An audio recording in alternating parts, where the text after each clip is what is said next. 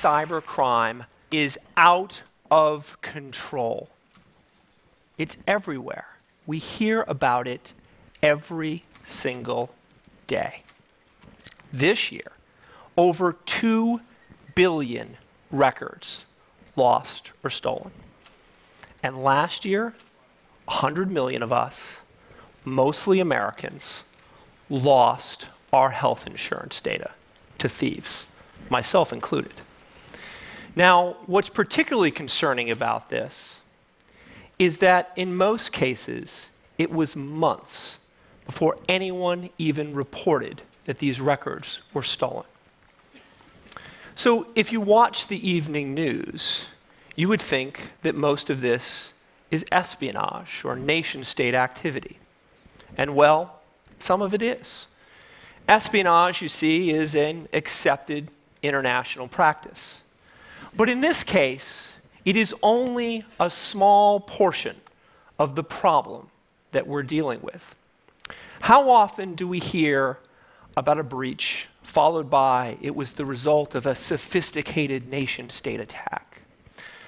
Well, often that is companies not being willing to own up to their own lackluster security practices. There is also a widely held belief that by blaming an attack on a nation state, you are putting regulators at bay, at least for a period of time. So, where is all of this coming from?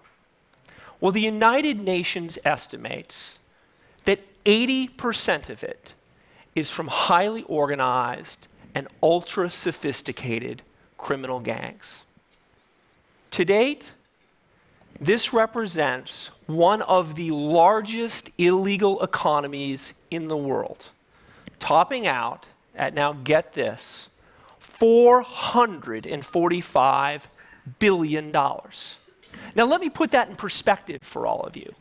$445 billion is larger than the GDP of 160 nations, including Ireland, Finland, Denmark, and Portugal, to name a few. So, how does this work? How do these criminals operate? Well, let me tell you a little story. About a year ago, our security researchers were tracking a somewhat ordinary but sophisticated banking Trojan called the Dyre Wolf. The Dyre Wolf would get on your computer via you clicking on a link in a phishing email that you probably shouldn't have. It would then sit and wait. It would wait until you logged into your bank account. And when you did, the bad guys would reach in, steal your credentials, and then use that to steal your money. Now, this sounds terrible. But the reality is, in the security industry, this form of attack is somewhat commonplace. However, the Dyre Wolf had two distinctly different personalities. One for these small transactions, but it took on an entirely different persona if you were in the business of moving large scale wire transfers. And here's what would happen. So you start the process of issuing a wire transfer, and up in your browser would pop a screen from your bank indicating that there's a problem with your account and that you need to call the bank immediately along with the, fraud, the number to the bank's fraud department. So you pick up the phone and you call. And after going through, you know, kind of the normal voice prompts, you're met with an English speaking operator. Hello, Altoro Mutual Bank. How can I help you? And you go through the process like you do every time you call your bank of giving them your name and your account number, going through the security checks to verify you are who you said you are. Now, most of us may not know this, but in many large scale wire transfers, it requires two people to sign off on the wire transfer. So the operator then asks you to get the second person on the line and goes through the same set of verifications and checks. Sounds normal, right? Only one problem you're not talking to the bank, you're talking to the criminals. They had built an English speaking help desk, fake overlays to the banking website, and this was so flawlessly executed that they were moving between a half a million and a million and a half dollars per attempt into their criminal coffers. Now, these criminal organizations operate like highly regimented legitimate businesses. Their employees work Monday through Friday. They take the weekends off. How do we know this? We know this because our security researchers see repeated spikes of malware on a Friday afternoon. The bad guys, after a long weekend with the wife and kids, come back in to see how well things went. The dark web is where they spend their time. That is a term used to describe the anonymous underbelly of the internet, where thieves can operate with anonymity and without detection. Here they peddle their attack software and share information on new attack techniques. You can buy everything there from a base level attack to a much more advanced version. In fact, in many cases, you even see gold, silver, and bronze levels of service. You can check references.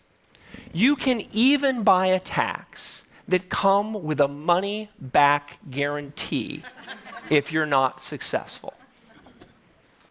Now, these environments, these marketplaces, they look like an Amazon or an eBay. You see products, prices, ratings, and reviews. Now, of course, if you're going to buy an attack, you're going to buy it from a reputable criminal with good ratings, right? this isn't any different than checking on Yelp or TripAdvisor before going to a new restaurant. So here is an example. This is an actual screenshot of a vendor selling malware. Notice they're a vendor level four, they have a trust level of six. They've had 400 positive reviews in the last year and only two negative reviews in the last month. We even see things like licensing terms. Here's an example of a site you can go to if you want to change your identity. They will sell you a fake ID, fake passports, but note the legally binding terms for purchasing your fake ID. Give me a break. What are they going to do? Sue you if you violate them? this occurred a couple of months ago. One of our security researchers was looking at a new Android malware application that we had discovered. It was called Bilalbot.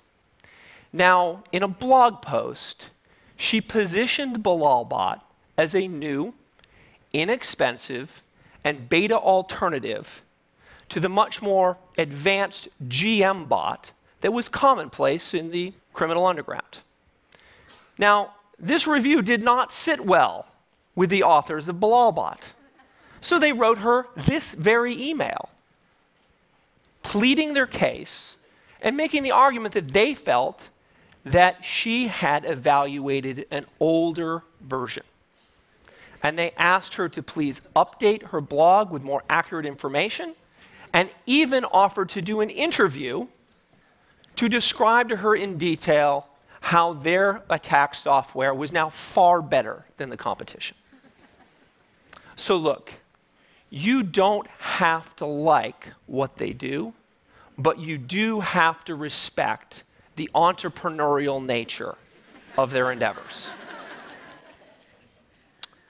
So, how are we going to stop this?